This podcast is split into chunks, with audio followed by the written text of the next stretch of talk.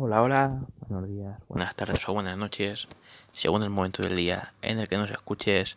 Bienvenidos a nuestro podcast, a F1 Everyday, este podcast dedicado, ya lo saben, al mundo del motor, principalmente la Fórmula 1, aunque también tocaremos otras categorías, como puede ser el día de hoy o este fin de semana, donde la Fórmula 1 pues ha tomado un descanso hasta septiembre, tocaremos Fórmula E y también tocamos eh, DTM hace, bueno, la semana pasada y tanto ayer como la propia semana pasada también tocamos eh, indicar.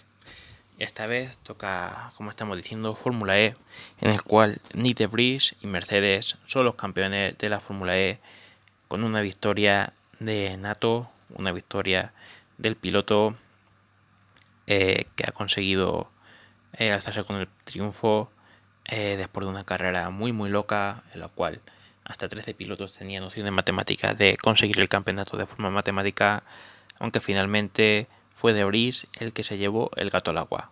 La carrera comenzaba con Stoffel Van Dorn, perdón, quien conseguía retener la primera posición en una salida en la que el favorito del título en ese momento cometía un error que lo va a estar recordando durante el resto de su vida.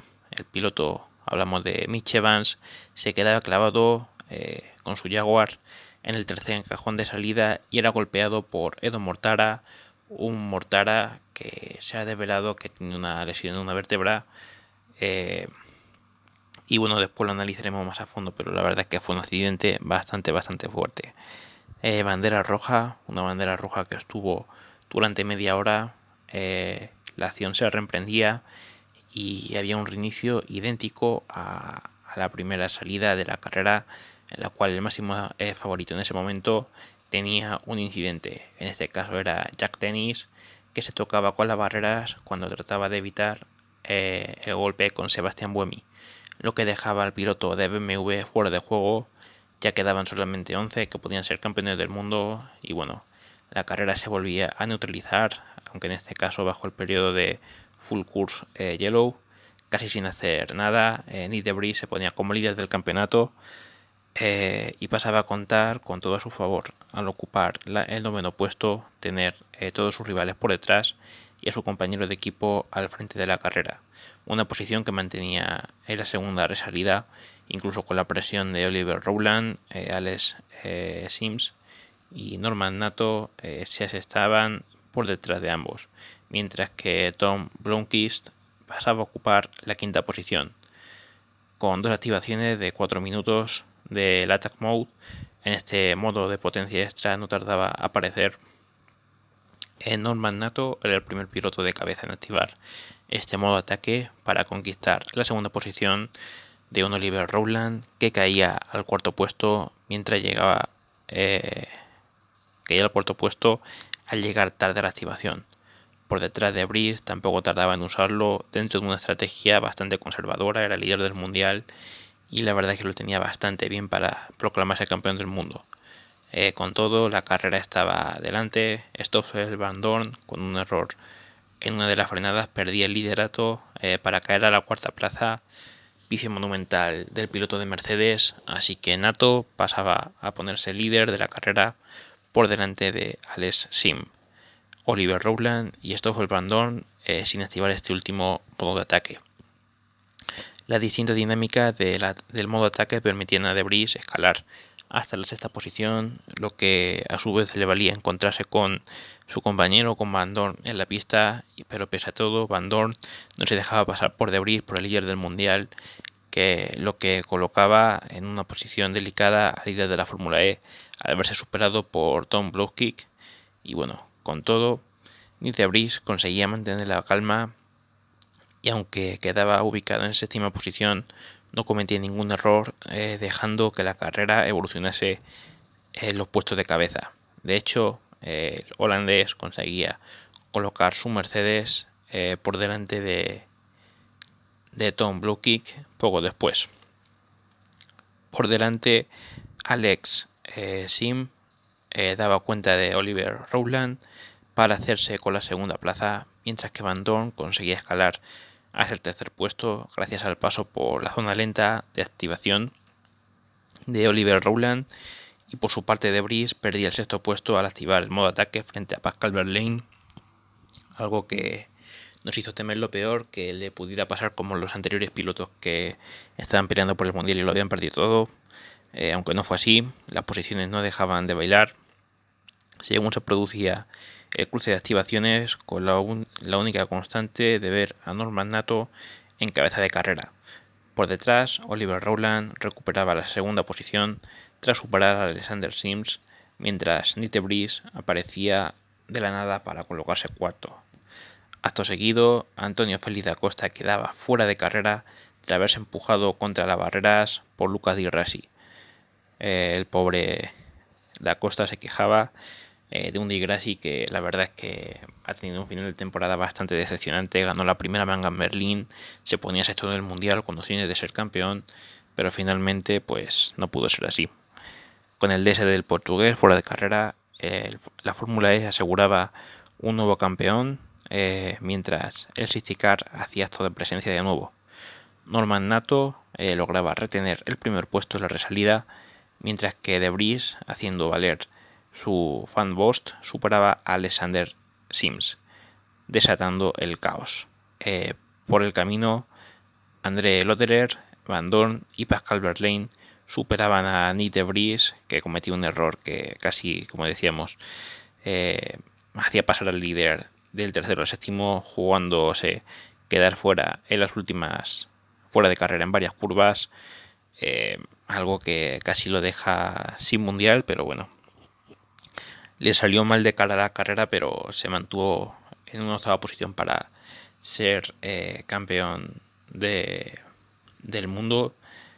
Eh, con victoria final para Norman Nato, segundo Oliver Rowland, tercero Stoffel Van Dorn, cuarto Loderer, quinto Alexander Sims, eh, sexto Pascal Verlaine, perdón, séptimo Sam Bird, octavo Nite Breeze, el nuevo campeón del mundo, noveno René Rast y décimo Tom Blomqvist. Eh, el resultado, que es unido al octavo lugar final de Nick de aseguraba el título por equipos también para Mercedes, entorchando eh, a sumar el éxito logrado por De proclamándose como primer campeón del mundo de Fórmula E. Eh, entre ambos se situaban André Loderer, Alex Sims, Pascal Verlaine y Sam Baird. el último top 10, Luther Raban, René Rast y Tom Blowski como hemos dicho antes. Y bueno, la verdad es que fue una carrera muy loca, muy emocionante, eh, desde principio a fin. Ya hemos dicho con algunas eh, eh, golpes fuertes que dejaron fuera a más de uno de, la pelea por el mundial. Concretamente de los 18 que tenían opciones este fin de semana, solamente quedó uno, que fue De Brice el campeón aunque alguno perdió más de eso, en concreto Edo Mortara se rompió una vértebra, golpeó con violencia eh, al Jaguar de Mitch Evans en la salida de la segunda carrera del Gran Premio de Berlín, el E-Prix, eh, y aunque el neozelandés salió ileso, el piloto suizo del equipo Venturi, el compañero de, del, ganador, del ganador de la carrera, sufrió una micro rotura de vértebra tras el accidente. Y en propias declaraciones de, Desmortara dijo, tengo una vértebra rota, fue un impacto bastante grande, estoy dolorido, no es una lesión importante, pero me llevará casi seis semanas a recuperarme. Iba a tomarme un tiempo de todos modos porque era la última carrera, pero no es la mejor situación. Con todo, tengo que estar agradecido por no tener una lesión más grave. Eh, pese a la lesión, Mortara reconoció que el accidente ha sido más duro a nivel emocional tras ver cómo sus opciones de ser campeón de Fórmula E se apagaban, dijo probablemente vaya a necesitar un tiempo para digerir esto. La lesión en realidad no es lo más negativo, lo peor es que te sientes muy decepcionado. Comencé bien, Jack Tennis estaba frente a mí, él se movió en el último segundo, seguramente porque también lo vio muy tarde, cada piloto que esquivó a Evans iba moviendo más tarde y a la velocidad cada vez mayor, eh, aunque no es culpa del piloto que tenía delante, eh, si él se mueve tarde, tú ya no ves absolutamente nada. Así que eso fue lo que pasó. Eh, una lástima para él, la verdad. Ojalá y se recupere y, esté pronto de vuelta a las pistas, aunque bueno, ahora, como ya hemos dicho, se va a tomar un tiempo de descanso. Eh, un descanso bastante merecido, la verdad, porque ha sido una temporada muy muy exigente y con todo por decidir hasta el final. Dejando la clasificación final de constructores en Fórmula E con primera posición para Mercedes con 181 puntos, segunda para Jaguar con 177, tercero DS Testat con 166, cuarto Audi 165 y quinto Virgin con 165 también. Tremendo lo ajustado que ha estado todo hasta el final, hasta el último momento, ha sido mundial. De lo más eh, apasionante, de lo más igualado y, y bueno, qué decir, que esperemos tener una próxima temporada eh, como mínimo tan emocionante como esta. Y, va a estar complicado porque 18 pilotos pudiendo ser campeones hasta la última carrera del EPRIX. También confirmar que, que ya ha sido oficial la lista de todos los pilotos inscritos en la 24 horas de Le Mans, que ya sabemos que tendrá lugar eh, la semana que viene tendremos review de la carrera. Eh, no sé si dividiré, si dividiré 12 primeras horas y luego 12 segundas o, ya veré qué, se me ocurre. Eh, y bueno, eh, tenemos que va a ser muy interesante sobre todo la categoría de LMP2, que hay 11 prototipos que compiten en la web, que suman 4 prototipos por invitación y 10 elegidos por la COIFIA. Eh, también hay pilotos muy destacados como varios expilotos de Fórmula 1 y de clases eh, muy conocidas. Estos pilotos que ya los conocemos más que de sobra pueden ser, bueno, serán Jan Magnussen, Juan Pablo Montoya, Paul Di Resta, Pietro Fittipaldi, Stoffel Van que estábamos hablando que compitió también en Fórmula E, Roger Van der Zandt, Antonio Félix da Costa, que también compitió este fin de semana, Loic o Robert Kubica. También tenemos eh, los típicos, ¿no? Eh, la lucha entre Toyota y Gleikenhaus, perdón, eh, a lo de siempre, ¿no? Por parte de Toyota en el número 7, Conway Kobayashi y el Pechito López. En el número 8, Puemi Nakajima y el sustituto de Fernando Alonso este año, Brendan Hanley. En el Alpine, André Negrao, Nicolás Lapierre y Mathieu Bachiver. Y por parte de los dos Glickenhaus tenemos en el número 708 a Pipo Derani, Frank Meyeus y Oliver Pla. Este coche ha sido el más rápido de las pruebas realizadas hasta ahora. Y en el 709 tenemos a Ryan Briscoe, Ryan Westbrook y Romain Dumas. Así que veremos qué nos depara esa carrera. Eh, la espero con mucha emoción, la verdad. Siempre, siempre es una carrera que tiene eh, mucha salsa, ¿no? Una de las clásicas de las que valen para conquistar la triple corona y que trataremos de, estar a la altura de las circunstancias con, con esa carrera y sin duda tendremos más episodios de podcast y imágenes en la página de Instagram acerca de dicha prueba. Así que nada, yo me despido Espero que hayan disfrutado del episodio, tanto al menos como yo realizándolo.